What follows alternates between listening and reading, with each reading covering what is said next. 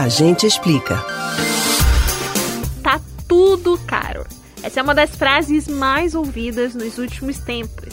Aumentou a carne, arroz, farinha, leite, óleo de soja e gasolina. Difícil mesmo é identificar algum produto que o preço tenha se mantido ou diminuído. A cada ida ao supermercado, um susto. Mas o que está por trás disso? Quer entender como anda a inflação do nosso país? A gente explica. Antes de tudo, precisamos lembrar o que é a inflação, que é o nome dado ao aumento dos preços de produtos e serviços. Ela é calculada pelos índices de preços, comumente chamados de índices de inflação. Quando os preços aumentam, o seu poder de compra diminui. E é importante se atentar a isso, porque mais que um número, a inflação mostra o que está acontecendo com o seu poder de compra ao longo do tempo. Existem vários índices para se medir inflação, e o mais comum deles é o IPCA, Índice de Preços do Consumidor. O IPCA 15 passou a subir em maio 0,44%, de alta de 0,60% em abril, de acordo com os dados divulgados nesta semana.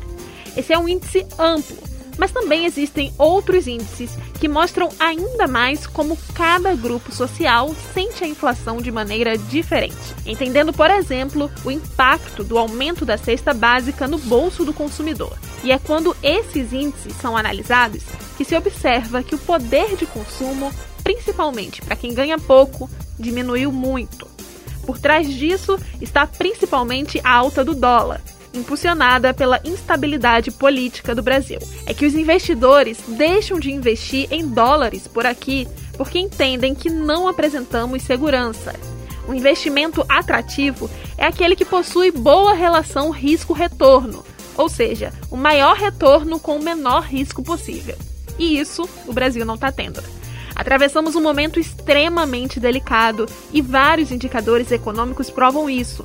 Um exemplo deles é o desemprego. Em resumo, com o dólar mais alto, os empresários e donos de indústria priorizam vender para o mercado externo, que está muito mais valorizado. Com menos disponibilidade de produtos para o mercado interno, o preço do produto dentro do país aumenta e assim chegamos a essa situação. Você pode ouvir novamente o conteúdo desses e de outros a gente explica no site da Rádio Jornal ou nos principais aplicativos de podcast. Spotify, Deezer, Google e Apple Podcasts. Beatriz Albuquerque para o Rádio Livre.